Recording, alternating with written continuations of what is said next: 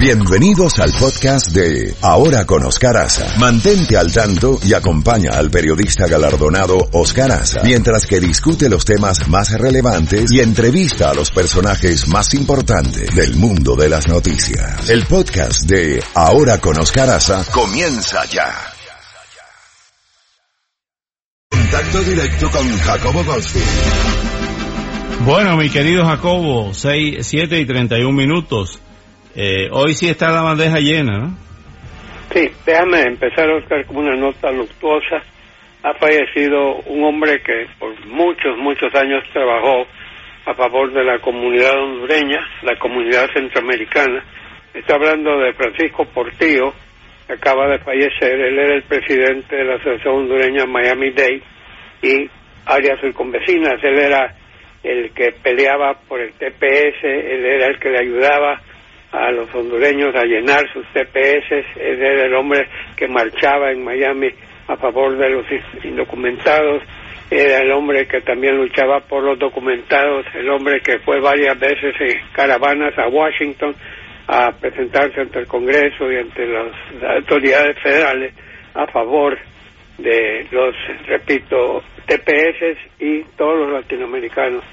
De su muerte deja un vacío grande y yo me agrego a todos los que han dado el pésame. que descansen en paz eh, Francisco Portillo.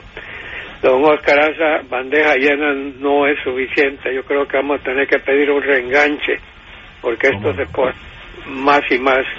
Eh, empecemos hablando de la caída estrepitosa que tuvo ayer, eh, las que tuvieron ayer las bolsas de valores de Wall Street, el Dow Jones bajó 800 puntos, la caída más grande en lo que va de este año.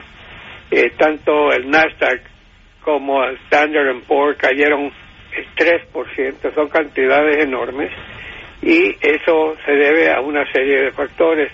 En primer lugar, por ese temor de que las negociaciones con China, las negociaciones arancelarias, no vayan a funcionar o no vayan a llevarse a cabo.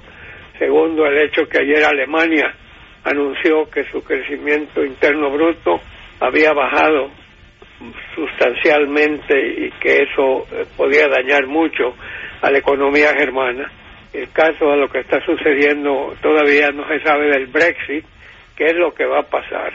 Y tenemos también el, el aumento enorme que hubo de un año al otro en cuanto al eh, fisco, eh, menos ingresos al fisco, digámoslo así, pero mayores gastos.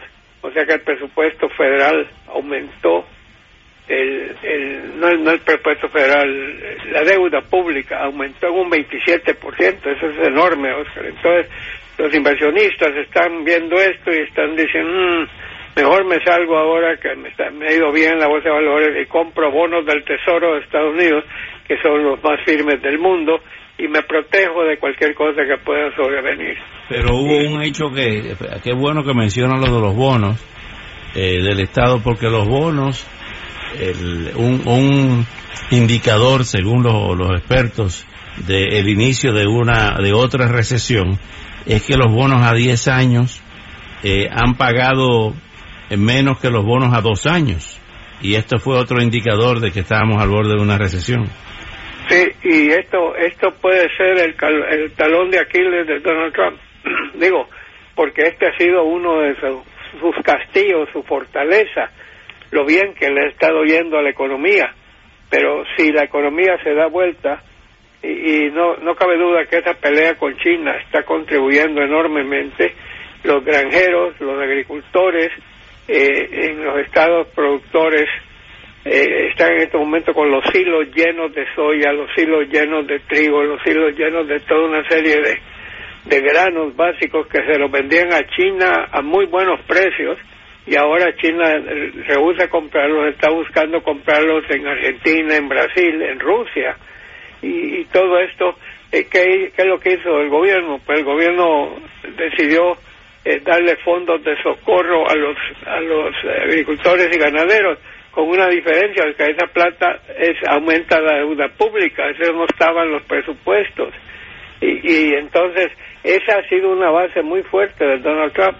Los agricultores, los granjeros, los ganaderos Eh, también eh, China, eh, el presidente está tratando de llegar a un acuerdo con Donald Trump, Donald Trump con Xi Jinping, pero hay problemas. China, China está muy molesta y por cierto que al presidente Trump lo han estado atacando por una cosa y es que porque no ha salido a la palestra a decirle a China que, que deje de hacer lo que está haciendo en Hong Kong con estas manifestaciones, nueve semanas creo, y el presidente Trump está pensando que en estos momentos de negociaciones tan delicadas como lo es meterse a criticar a China, eh, no es el momento indicado y entonces ha, decidido no meterse y, y, alegan, la gente cercana a Donald Trump alega que es un asunto interno de China porque Hong Kong pertenece a China.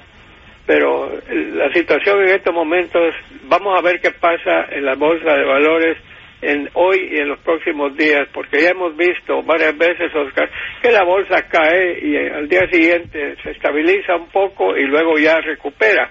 Vamos a ver si esa va a ser la misma tónica o, o si de veras tenemos un problema entre manos. Y solo quiero agregar el presidente ha venido atacando al presidente de la Reserva Federal. La Reserva Federal es el Banco Central de los Estados Unidos. Y en el pasado, el único papel del presidente, esto lleva ya siglos casi, no, pero lleva muchísimos años, el presidente nomina a quién va a ser el próximo presidente de la Reserva Federal, que dura cuatro años el mandato y puede ser reelecto. Resulta ser que el actual eh, presidente de la Junta, Jerome Powell, estaba ya como, como miembro de la Junta Directiva por muchos años, hasta que le tocó el turno a él y lo nominó Donald Trump y creíamos todo que estaba haciendo una tarea correcta. Resulta que él decidió subir poco a poco la tasa de interés, ya la que la economía andaba también, para evitar una inflación. Y el presidente Trump lo criticó y dijo que era un paso indebido, que eso iba a frenar más bien el crecimiento. Pero ahora el señor Powell aceptó una baja de un cuarto del 1%. El presidente, después de esta caída tan drástica de la bolsa de valores, ha criticado a Powell diciendo que ese eso es muy poco lo que él redujo la tasa de interés interbancaria, pero lo atacó personalmente, dio a entender que el tipo no sabía nada y eso nunca se ha visto las relaciones entre un presidente y un presidente de la Reserva Federal que se supone es totalmente independiente. Jacobo, eh, ayer, eh, ayer eh, anoche y ahora en la mañana aparece mm, resultados parciales de la autopsia o necropsia practicada a Jeffrey Epstein y realmente lo poco que hemos leído, lo poco que ha salido, trae más confusión al tema. ¿Por qué?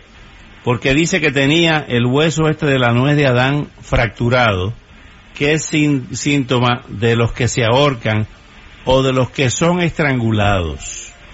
Oiga eso. Solamente en una necropsia decir eso. No definir. ¿eh? Perdón que interrumpa, pero tengo entendido que es más propicio hacer de que te estrangularon. De que, claro, lo como tú dices, le agrega más, más gasolina a las llamas.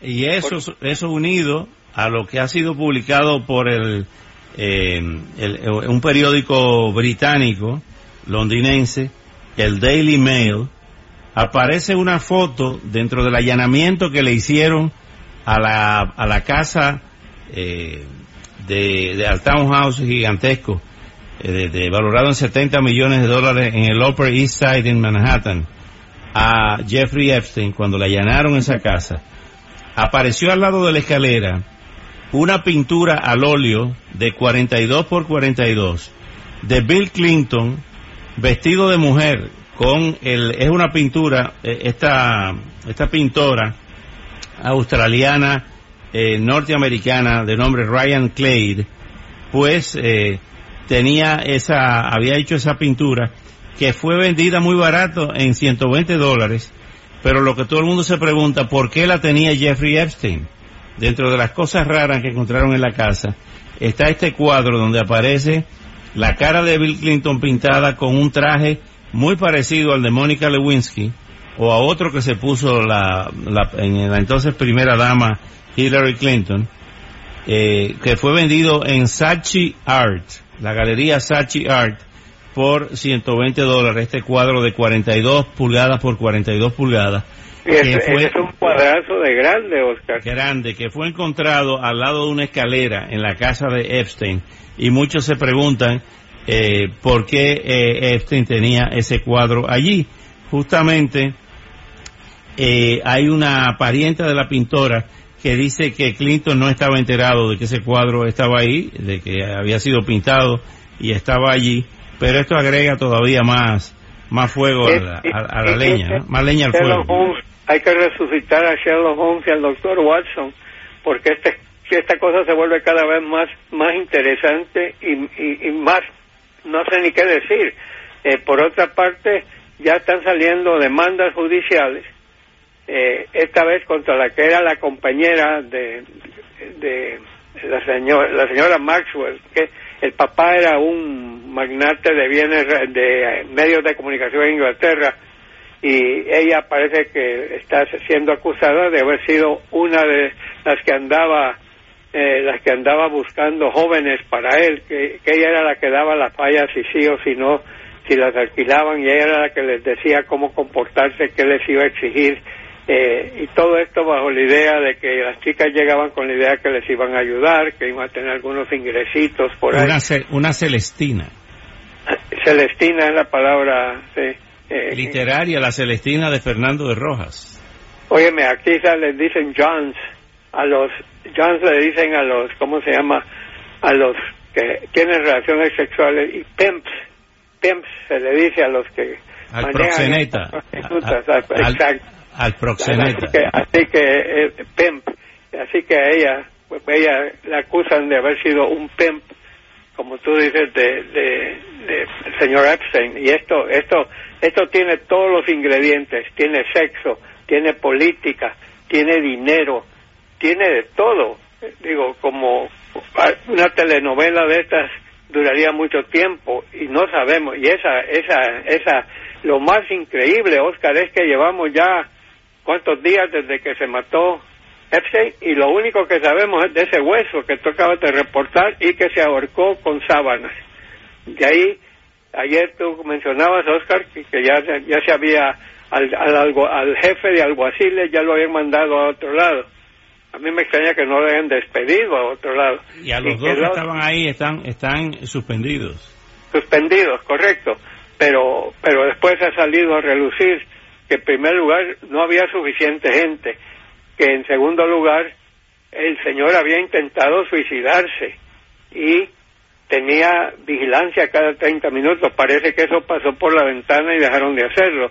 Luego eh, eh, se le había declarado como posible suicida y entonces eh, lo tenían bajo la mira de un psiquiatra y aparte lo tenían con un compañero en la celda, que es lo que hacen cuando alguien puede tener indicios de poder ser suicida. El hombre ya lo habían descargado al hombre, parece que pocas horas antes de que se matara el señor o, no puedo decir o lo mataran no, yo no sé qué decir ahora solo, digamos ¿Tú te, imaginas, ¿Tú te imaginas que se determine que lo ahorcaron? Sí, y, ahí viene la siguiente ¿Eh? pregunta. ¿Quién y por órdenes de quién? ¿Y por qué? E, esto es, esto es un misterio, digo. Sherlock Holmes, ¿dónde estás cuando te necesitamos? O Watson, que aparezca Watson, que sea responsable. Watson era el, hombre que calmaba. ¿Sabes que Sherlock Holmes, según eh, Conan Doyle, fumaba, eh, fumaba opio, creo? Sí. Eh, y, tenía un violín y se pasaba la noche tocando el violín cuando no estaba investigando crímenes. Me, me dicen que eso era muy común en esa época. Otro que usaba drogas era Sigmund Freud. ¿Qué te parece? no me extrañaría, Oscar.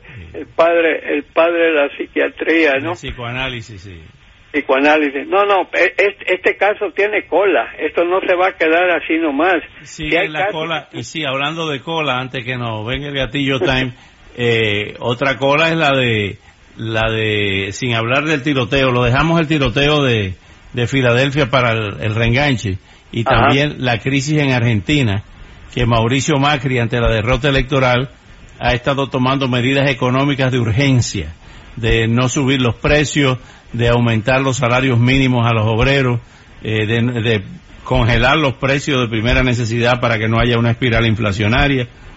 Y también el tema de Plácido Domingo, uno de tus tenores favoritos. Seguro, seguro, y un gran cantante. Hoy en mi columna en la tribuna en Honduras salió una foto de, él con una barba muy elegante. Te digo, Oscar, yo como te conté ayer, lo conocí cuando éramos miembros de, un jurado y el hombre es muy simpático, muy, y te digo, y en México era un héroe cuando el terremoto del 86. Sí, buscando a un tío que, que, que, murió aplastado en el Hotel Diego, don Diego. Wow. No, yo sé, y, de repente, y estas cosas como que de repente están saliendo, estaban como enterradas, Oscar, nadie sabía nada, o, o los que sabían no decían nada, digámoslo así, o las que sabían que eran las agredidas, prefirieron guardar silencio porque les podía dañar su carrera, les podía caer, no les iba a creer. No, y, y, todos los días hay que ver, porque siguen brincando nombres, mañana va a ser este, mañana va a ser fulano y no sabemos qué es lo que va a terminar con, con esto, pero, pero ciertamente ha dado muchísimo de qué hablar. Y bueno, tenemos muchas cosas para el reenganche, así que dejémoslas para entonces. Sí, señor Jacobo. Eh, siete y cuarenta y siete minutos. Vamos a actualizar el